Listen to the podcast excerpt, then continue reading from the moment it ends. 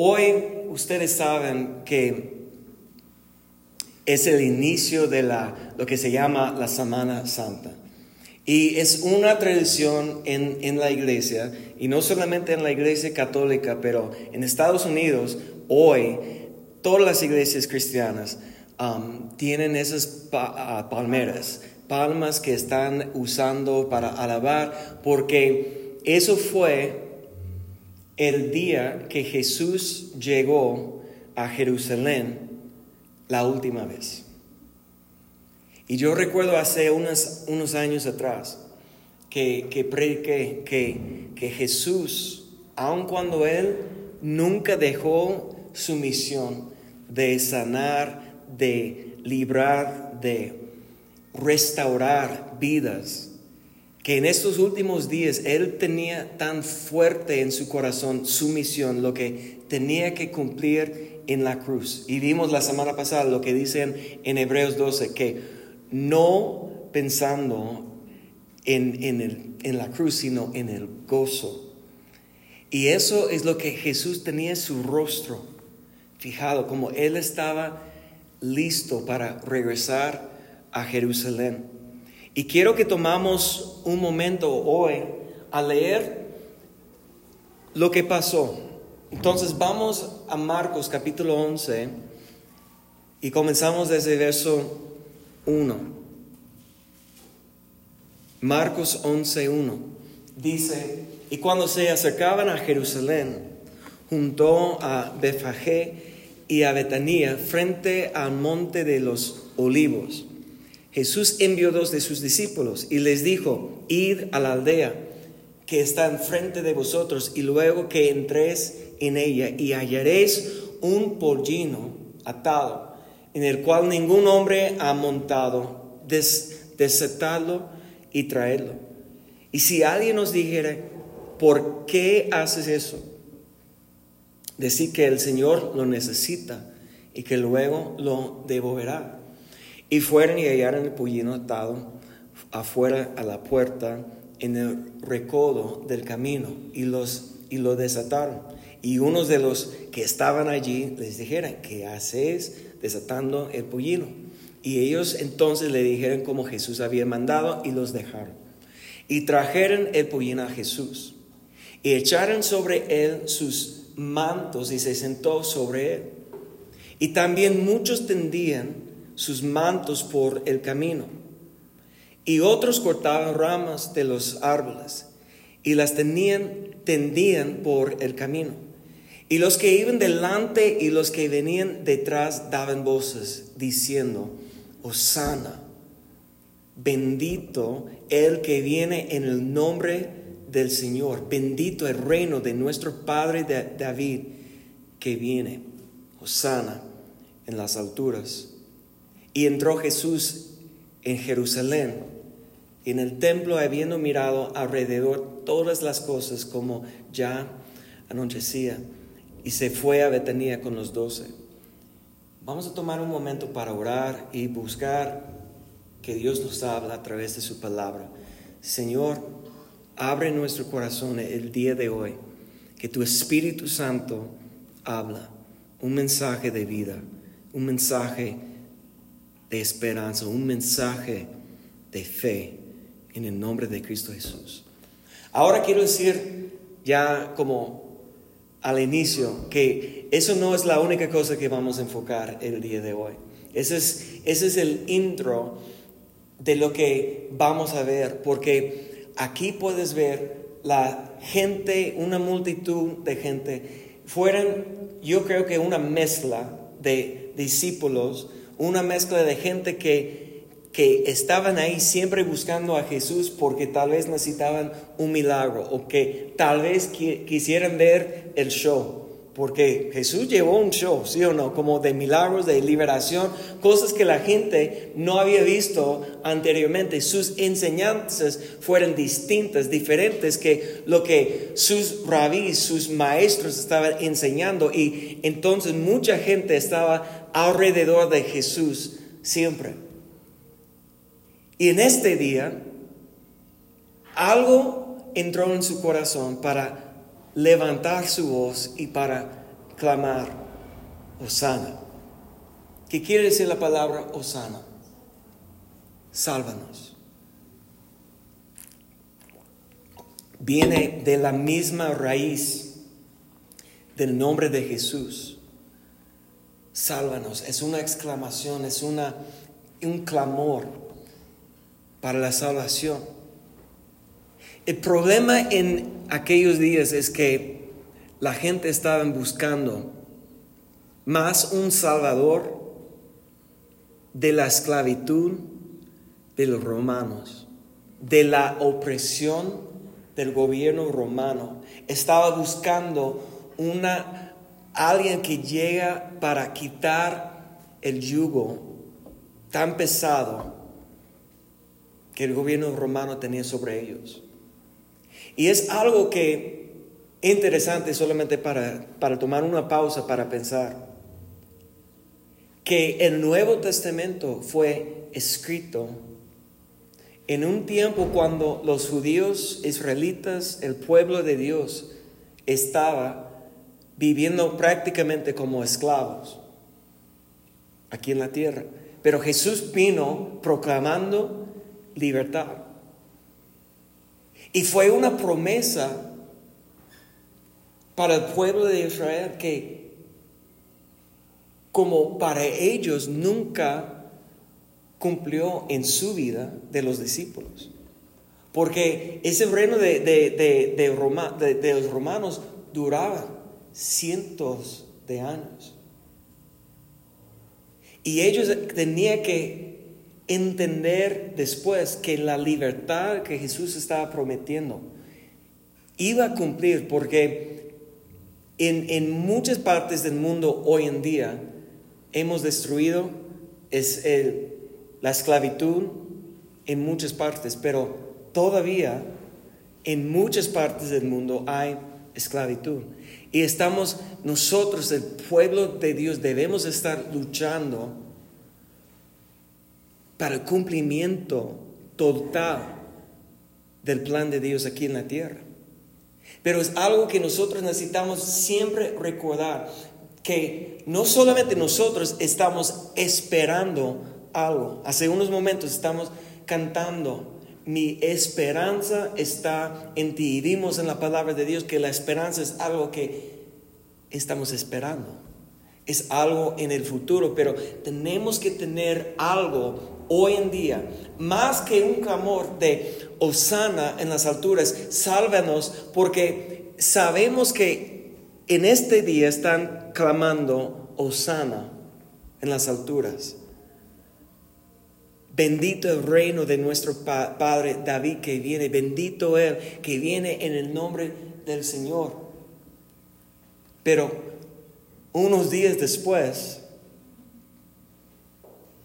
como cambió el viento, el viento, perdón, el viento, en, y, ya la gente, movido por la emoción, y los fariseos, ya la multitud no estaba clamando Osana, sino comenzaron a clamar ¿qué? Crucifícalo. Y esto es algo que yo estaba pensando. Y yo cada año, alrededor de la Pascua, en, en los artículos que, que, escriben para líderes y, y, pastores cristianos y todo eso, hay gente que van a escribir un artículo diciendo, que no fueron las mismas personas clamando sana y crucifícalo. ¿Cómo saben ellos?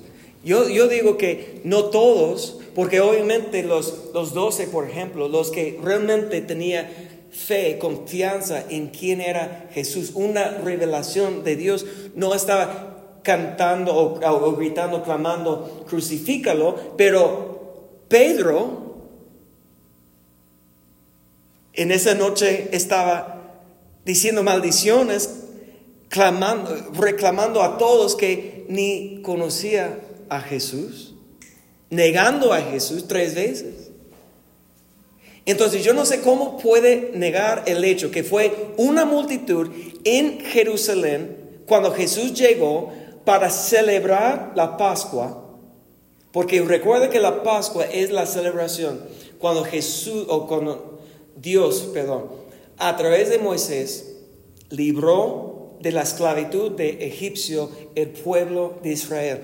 ¿Y cómo los libró? Con un sacrificio, un sacrificio del primogénito. Pero salvó el primogénito del pueblo de Israel que tenía la fe para poner la sangre en los postes de la puerta, arriba y a los lados. Y los que estaban bajo la sangre fueron salvos. Y eso es lo que terminó las plagas para que Faraón dice, vete de aquí. Y la Pascua es una celebración año tras año por los últimos, escúcheme, casi cuatro mil años. Ahora, porque yo sé que gente, hay, hay, hay, gente que hoy no van a tocar ese tema porque no quieren seguir los, las tradiciones de los hombres, ¿sí o no? Hay, hay gente que piensa así, pero eso no es tradición de hombre. Recordar y reconocer que hizo Dios desde los tiempos antiguos, eso es una tradición que, ¿quién instituyó la, tradición? Dios. Fue mandamiento. Ahora, tenemos solamente una Biblia, una Biblia. Que no, no, podemos añadir algo más a la Biblia, no podemos quitar algo de la Biblia, tenemos que respetar la Biblia, pero ¿de qué malo? Porque yo, ustedes me conocen, en la Navidad vamos a hablar del nacimiento de Jesús como regalo de Dios a la humanidad. Y no porque no puedo pensar en otra cosa, otro tema para predicar el día de hoy, sino que tenemos que siempre estar buscando que Dios habla a nosotros algo nuevo. Entonces, cuando pensando en esa, en esa idea, que dentro de la multitud había gente clamando el domingo, Osana, y el jueves o viernes clamando, crucifícalo, crucifícalo.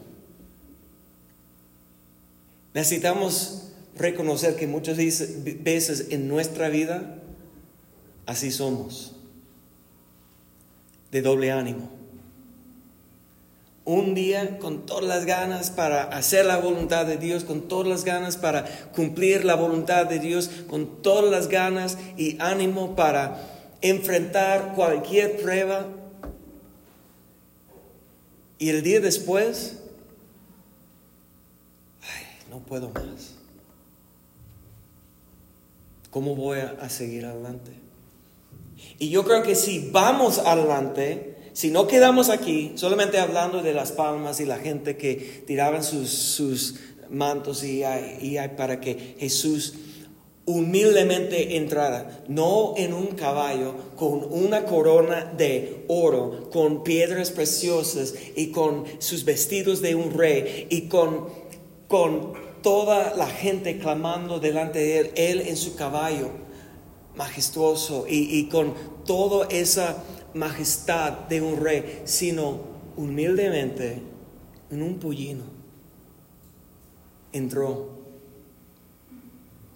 mostrando al pueblo de Israel que el plan de Dios no es algo que el mundo va a ver como increíble, sino van a menospreciar lo que realmente es importante. Porque lo que es importante es algo que no es visible. Estoy debatiendo, debatiendo en mi mente mencionar algo. Soy yo estamos viendo un documental de, y no voy aquí en Facebook Live mencionar el nombre, pero es una de las iglesias más grandes del mundo, que tiene iglesias en 30 países que, y cuando digo, no estoy hablando de denominación, estoy hablando de una iglesia, 30, 30 países, 150 mil personas cada fin de semana en reuniones mínimo antes de la pandemia, hoy no sé cómo está, pero antes de la pandemia, esos fueron los números. Y dice una mega, se llama una mega iglesia expuesta. Y la mayoría de, de ese documental, yo veo que son trabajadores que no fueron muy cercanos a los pastores encargados, directores. Ellos llaman a, ellos CEO y, como, como es una eh, um, empresa y, cosas así, que no es una iglesia, que es una empresa. Y una de los, las quejas en contra de ellos es la vida de lujo que viven. Que los tenis de 3 mil dólares y su chamarra de 6 mil dólares y como apuntando a todo el exceso de sus carros y cómo llegan en limousines y, y como todo eso y el gastando diezmos y ofrendas. Pero Jesús no andaba así. Y es, es algo que yo a lo mejor fue un error desde el principio pensar que puedo vivir aquí en Guadalajara, cuando aquí la moda y, esas cosas son muy importantes aquí en Guadalajara, lo visible. Y yo ando en mi, pues, ese viene de Walmart, 12 dólares o algo así como yo, yo soy una persona sencillo, así soy yo, es verdad, no me gusta gastar en cosas para, para que la gente ve, ah, wow, qué chido. Así que como, ese no es Apple, ese es Amazfit, es como, ese es un knockoff, ¿no? Es, no es, así soy yo, porque a mí, a mí como, y más siendo gringo, viviendo aquí en México, nunca en mi vida quiero que alguien piense que vino aquí para tomar del pueblo, recibir algo del pueblo. Esa es, esa es mi postura sincero. Y yo creo que es el ejemplo que Jesús dio, que esas cosas visual o, materialista, esas cosas no importan. Cantábamos en la canción, Jesús se humilló. Filipenses capítulo 2 dice que Jesús no vino para despojarse despojó el trono, despojó su gloria, su majestad, despojó todo para volver a ser siervo, pobre. Alguien escribió un libro que Jesús era rico, que cuando los um, magos llegaran, que no fueran como una caja de oro, una caja, sino fueran carros llenos. Y que cuando fueran a Egipcio, como esos como pagaron todo y que tenía una yo no sé cómo, cómo, dónde hay la evidencia. Cuando la Biblia dice en Corintios que Jesús se hizo pobre. ¿Jesús tenía necesidad? No. Dios su Padre siempre proveyó.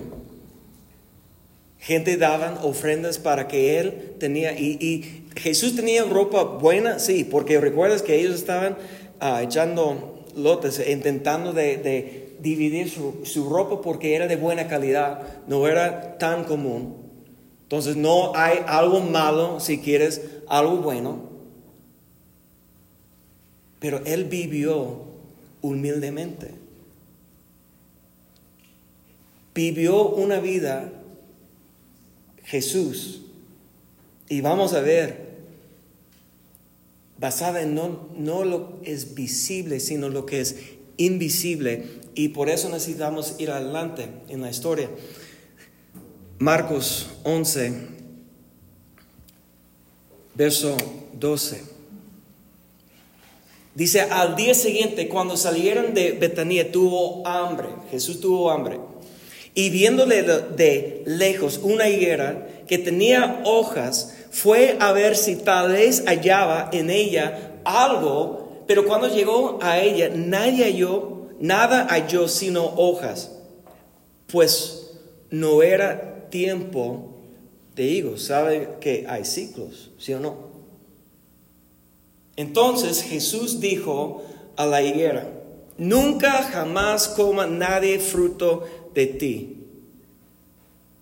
Ahora, ¿por qué Jesús hizo esto?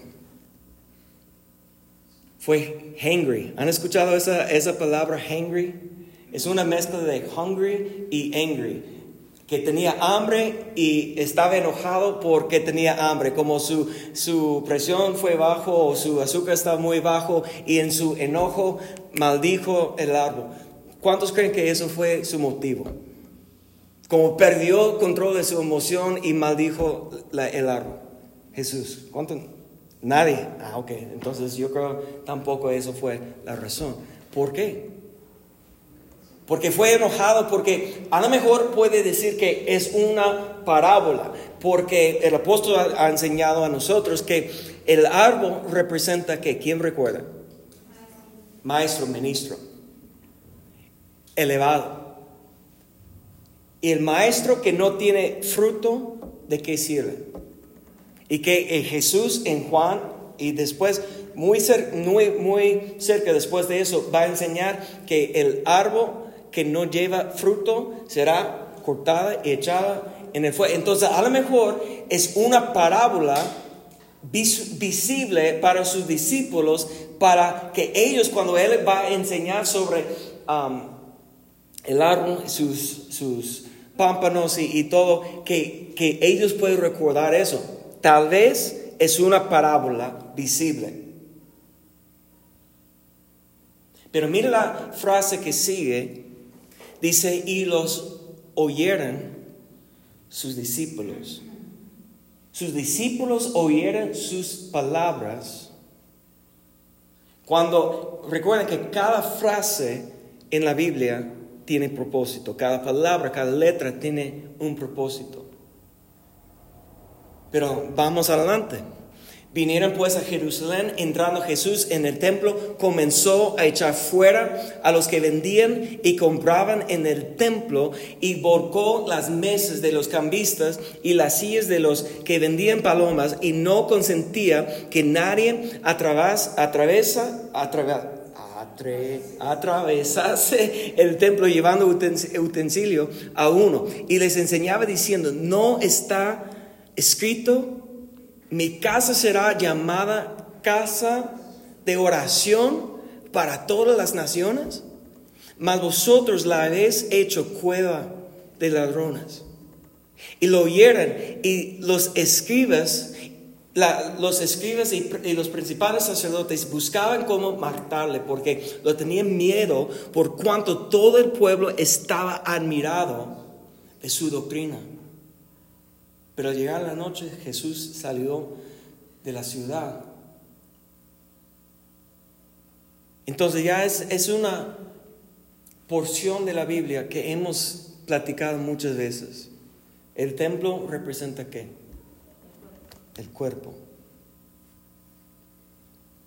El cuerpo es la casa.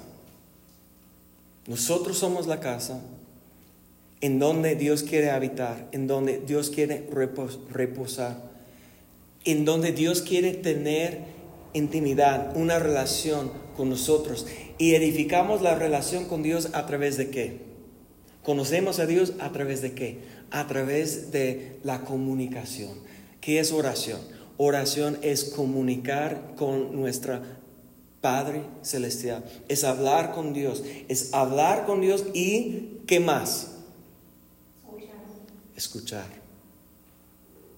No es solamente llevar todas nuestras peticiones o todas nuestras quejas, sino es echar sobre Dios la oración, la comunicación con Dios es echar sobre Dios nuestra ansiedad, nuestro afán, nuestras preocupaciones, nuestro miedo, todo lo que tenemos, tenemos que echar sobre Él para despojarnos de todo lo que va a estorbar a nosotros de hacer la cosa más importante. En Eclesiastés capítulo 5 dice que vuelvo a la casa de Dios para oír y no para hablar. La parte más importante de la oración es que Dios habla con nosotros. Y es la promesa que Jesús declaró, yo soy el buen pastor y mis ovejas oyen mi voz. Pero muchas veces en nuestra oración no paramos de hablar para escuchar.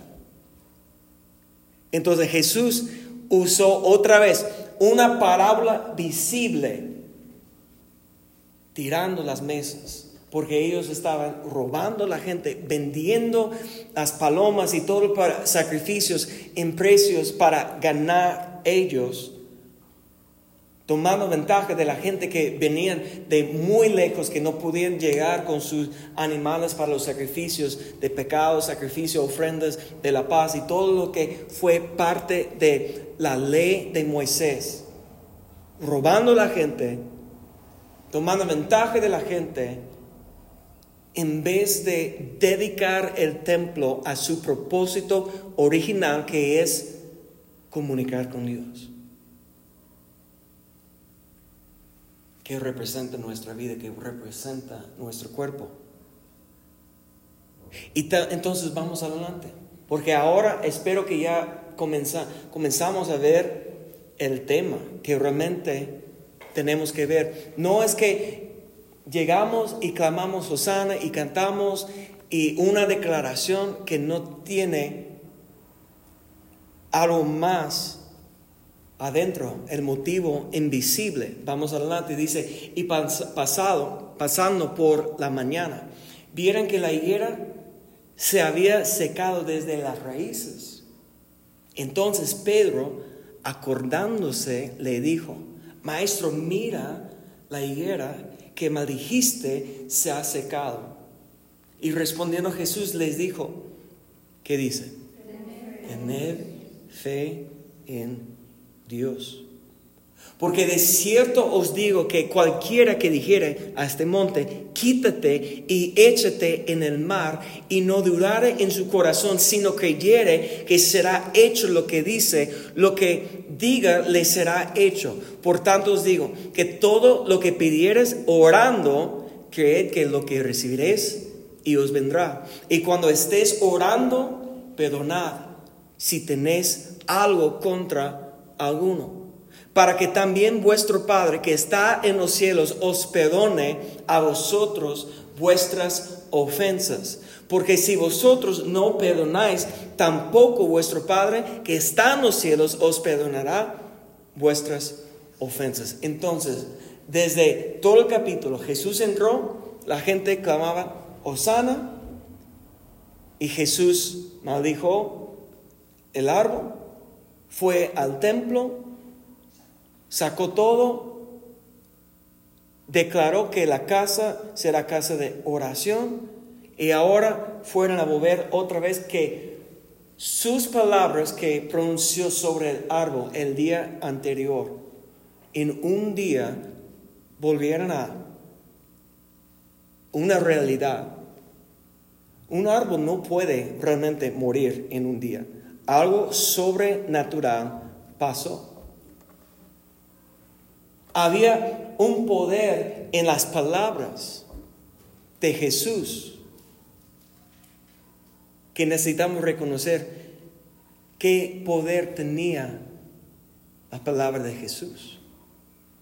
Y cuando vamos adelante, Jesús comenzó a una enseñanza tan importante. ¿Y quién puede identificar qué es realmente el tema de todo desde la entrada de Jerusalén la última vez, qué es lo que Jesús quería mostrar, enseñar a sus discípulos. La cosa o ingrediente invisible que tenía Jesús era su fe.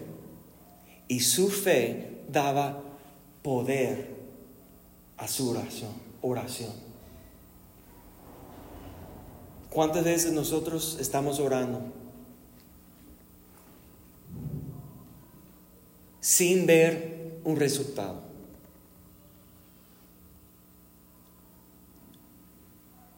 Y la pregunta es, cuando estamos orando, cuando estamos pidiendo,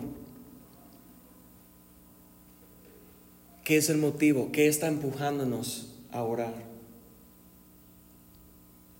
Porque lo que Jesús mostró, y yo todavía puedo decir que a lo mejor el árbol representa ministros que no tienen fruto, que posiblemente eso tiene que ver como la palabra de Dios puede tener capas, que puede ser muy profundo, que puede sacar muchas cosas, enseñanzas para aprender. Pero cuando vas leyendo así corrido, para mí es claro lo que Jesús quería enseñar. Que el ingrediente más importante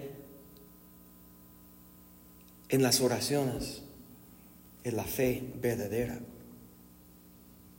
Y la oración es la cosa más importante en edificar nuestra relación con Dios.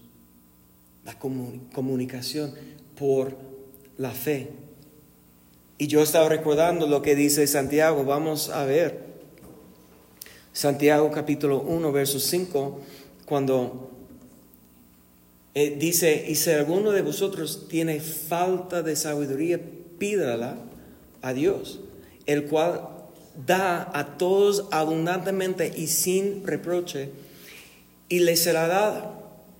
Pero pida, pedir o la petición es oración, sí o no. Entonces podemos, cuando dice pida, podemos decir que ora con fe. La oración sin fe no sirve. La oración sin una fe verdadera no funciona. Mira, ¿cuántos de ustedes no conocen docenas o cientos de personas que oran todos los días? Pero su vida no va, no vive su vida conforme la palabra de Dios, no no vive su vida conforme la voluntad de Dios, no tiene conocimiento de Dios, pero oran sí o no. ¿Cuántos? Levanten la mano. Si que conoce gente que ah, Santa Madre o, no sé qué, eh, sus oraciones, que, porque eso cuenta como oración, ellos piensan que están orando sí o no. Hail Mary, full of grace. Yo lo conozco en, porque en inglés, tenía que aprenderlo. María o los santos, su santo favorito, o a Dios o lo que sea, están orando, pero no tiene su fe en Dios. ¿Y de qué sirve? Yo, sin duda, creo que hay gente que ora mucho más que yo, pero nunca van a llegar a conocimiento de Dios hasta que pueden reconocer que su fe no debe ser en la Santa María o en un santo o en su bautismo cuando era bebé o en una iglesia, sino solamente a través de Jesús. Su fe en Dios. Entonces pida, ora con fe, no dudando nada. Hace meses yo prediqué un mensaje hablando de la, duda, que Dios puede aguantar nuestra duda, porque el hombre que dijo, creo, pero ayúdame con mi incredulidad, mis dudas. Ten paciente, paciencia con mi incredulidad. Entonces puede ser momentos que existe a la misma vez una fe batallando con incredulidad, que es la falta de fe. Pero Santiago, realmente su nombre es Jacobo. Santiago es Jacobo, hermano de Jesús, o medio hermano porque José no es padre de Jesús, sabemos esto, pero era padre de los de otros hijos de María, Jacobo. Está enseñando la clave de nuestra oración, que tiene que ser con fe, sin duda. Nosotros tenemos que aprender cómo vencer la incredulidad, cómo vencer las dudas. ¿Y sabes cómo vamos a vencer? La cosa que nos va a ayudar más vencer la duda es la oración. Seguir orando a Dios, esperando que Dios habla. Porque la fe viene por qué? El oír. Cuando tú puedes oír la voz de Dios, no la voz de tu pastor o cualquier otra persona terrenal, cuando tú puedes oír la voz de Dios, la fe va a explotar. Va a quitar toda la duda. Pida con fe, no dudando nada, porque el que duda es semejante a los que clamaban a Hosanna el domingo y crucifícalo el viernes. Porque el que duda es semejante a la onda del mar, que es arrastrada por el viento y echada de una parte, parte a la otra. Y no piense pues, ¿quién tal larga que recibirá cosa alguna del Señor? Sin fe verdadera. Dios no puede responder, porque escúcheme bien, Dios responda no a la necesidad, sino a la fe. Todo el mundo tiene necesidad, ¿sí o no? Hay tanta necesidad. Y los recursos humanos son limitados. Ahora, ¿los recursos de Dios tienen límite? No, Dios no tiene límite.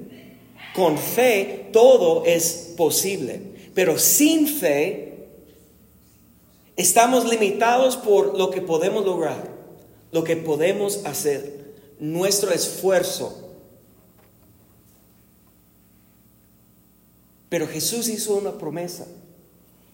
Cuando Él dijo que yo soy el buen pastor y mis ovejas oyen mi voz, Él declaró que el ladrón viene para robar, matar y destruir, pero yo vine para qué? Para que tengan vida y vida como. Mire, esa es la fe que necesitamos.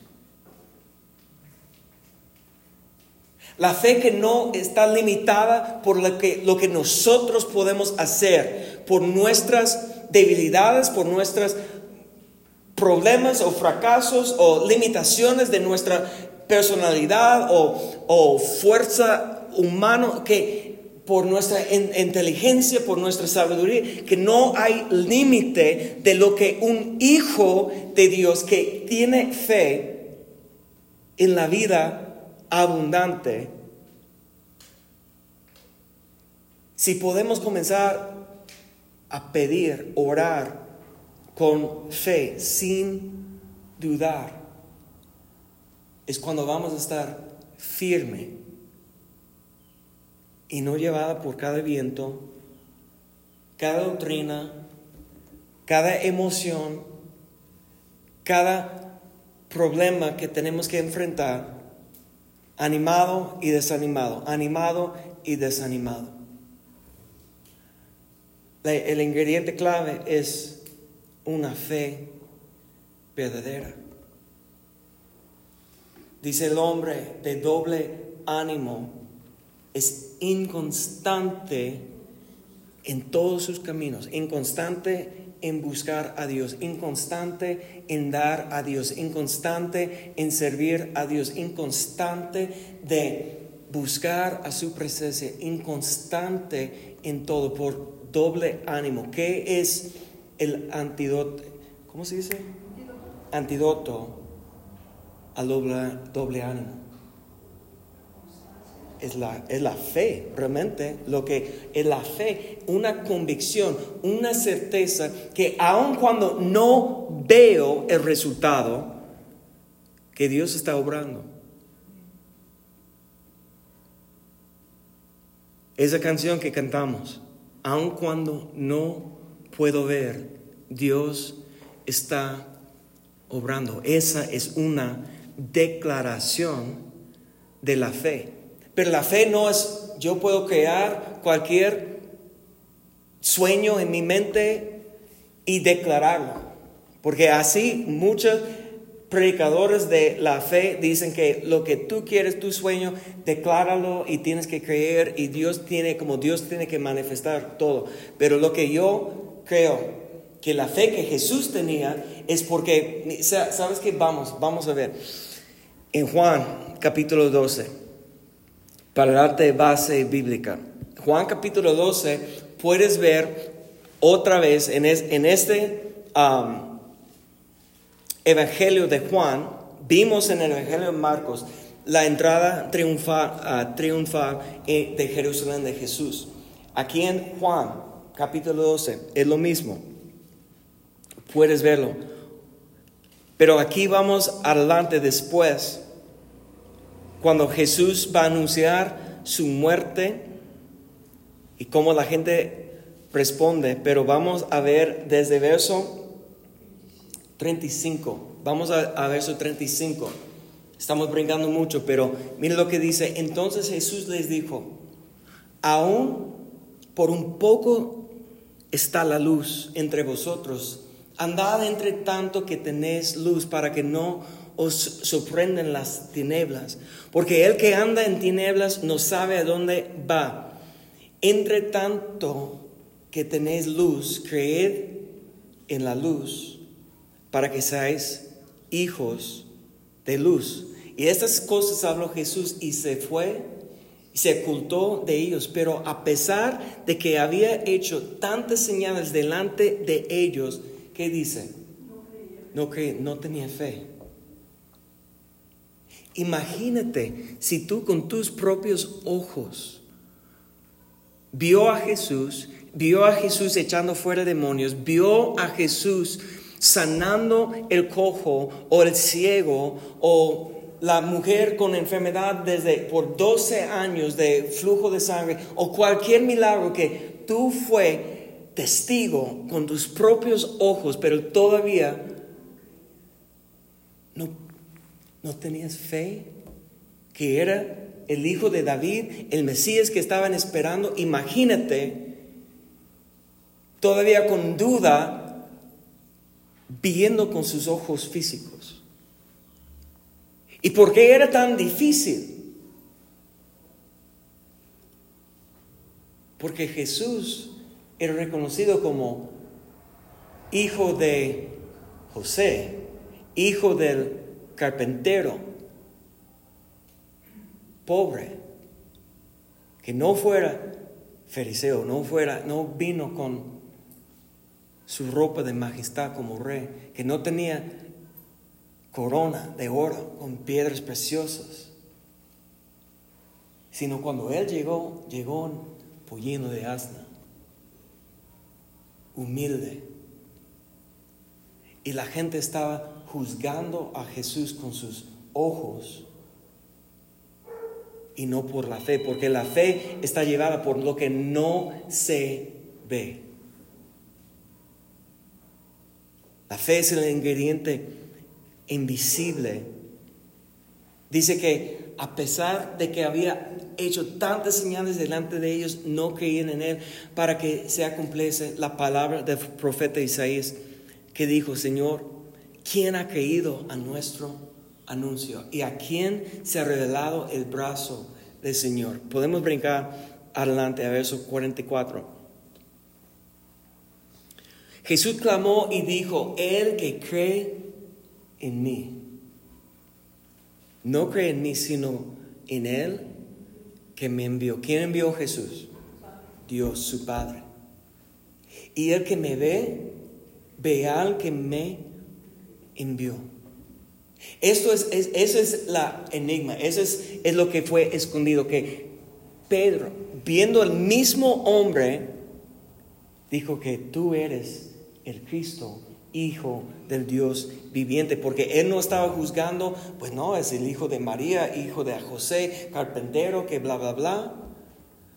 ¿De dónde nació? Nazaret. ¿Qué viene de Nazaret? Nada bueno puede venir a nosotros de Nazaret. Como ese es su pensamiento, su lógica, su razonamiento humano que estaba poniendo cegadura sobre sus ojos, ellos estaban, el velo sobre sus ojos, no pudieran ver, pero los que tenían fe, los que estaban escuchando la voz de Dios, fue Dios adentro, porque ¿cómo, cómo respondió Jesús cuando Pedro declaró, tú eres el Hijo del Dios viviente? ¿Qué dijo Jesús? El hombre no ha revelado eso. El hombre, su cuerpo físico no reveló quién era fue revelación de Dios. Esa es la fe. Y lo que hace la fe, cuando creemos en Él, 46, dice Jesús, yo, la luz, he venido al mundo para que todo aquel que cree en mí no permanezca en tinieblas. Tinieblas habla de ignorancia.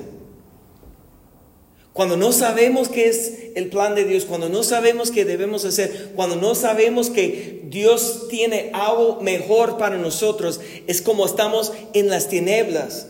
Pero Jesús es la luz que puede iluminar, iluminar en nuestra vida el plan de Dios, el propósito de Dios, la voluntad de Dios para nosotros. Pero tenemos que permanecer en la luz y no en las tinieblas. Verso 47. Al que oye mis palabras y no las guarda, yo no le juzgo porque no he venido a juzgar al mundo, sino a salvar al mundo. Ahora, si paramos ahí, gloria a Dios. Jesús no va a juzgar a nadie. Gloria a Dios. Podemos desobedecer, no tenemos que guardar su mandamiento porque Jesús no va a juzgar. Pero no podemos parar ahí. Contexto es lo más importante. Siempre no permite que alguien te engañe con un verso fuera del contexto, porque el verso que sigue, 48, el que me rechaza y no recibe mis palabras, tiene que quien les juzgue. La palabra que he hablado, ella le juzgará en el día postrero. Porque yo no he hablado por mi propia cuenta. El Padre que me envió, Él me dio manimiento de lo que he de decir. Entonces, todos los manimientos de Cristo venían de parte de quién? De Dios Altísimo, del Padre. Y yo sé, y sé que su mandamiento es vida eterna, pero ¿cómo recibimos la vida eterna? A través de la fe en Jesús, creer en Jesús. Aquí en México todavía me sigo sorprendido como la diferencia en la cultura de que en estos días la mayoría de la gente no da importancia al tomar tiempo. Los católicos por 40 días han estado supuestamente ayunando. Supuestamente. Sí, no tomando alcohol, cosas así. Haciendo sus ritos, haciendo sus tradiciones. Pero si somos hijos de la luz, si somos hijos verdaderos, claramente debemos estar pensando en eso todos los días, pero la pregunta es, ¿estamos viviendo por fe realmente todos los días? ¿Por qué nosotros no podemos dedicar unos días esta semana pensando en ese mensaje que Jesús estaba poniendo delante de sus discípulos, la clave de conocer a Dios es la oración por la fe. Y dejamos nuestras dudas y volvemos a la disciplina. Y comenzamos de nuevo clamar a Dios. No solamente para quejar, está bien. No solamente para pedir, está bien pedir. No solamente para buscar un beneficio propio, sino con el propósito de solamente conocer a Dios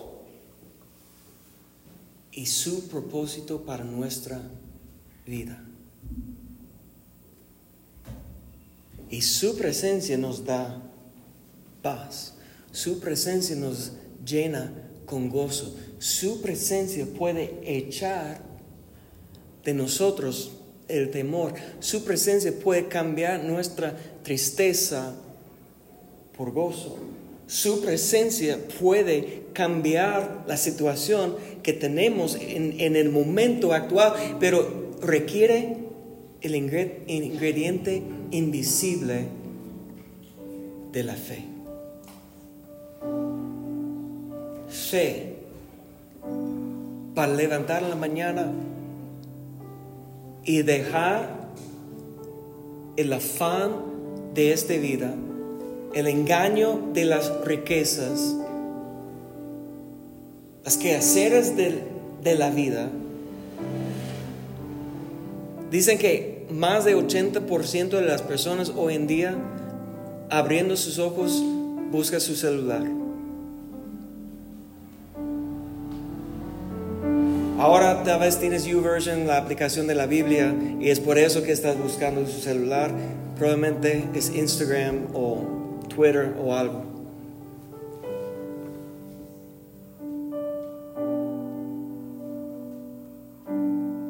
Deja que la luz de Cristo expone en su vida lo que te está estorbando a buscar a Dios en oración. Si tienes distracción, toma una, libreta y en vez de, si no puedes hablar o no puedes orar en silencio, escribe. Sabes, una de las formas mejores para clarificar tus pensamientos y, conocer realmente lo que tienes es escribir. Porque escribir requiere una concentración. Y si tienes problemas orando, escribe. Dios puede leer. Pero hay una voz. Cuando tú estás pensando, hay una voz dentro de ti que Dios escucha. Eso puede ser algo tangible que puede ayudarte a orar. Santiago dice que si no tienes sabiduría, yo te digo, si no tienes fe, pida la fe. Y luego siéntate en silencio y espera que Dios te hable. Abre la Biblia y Dios te va a hablar.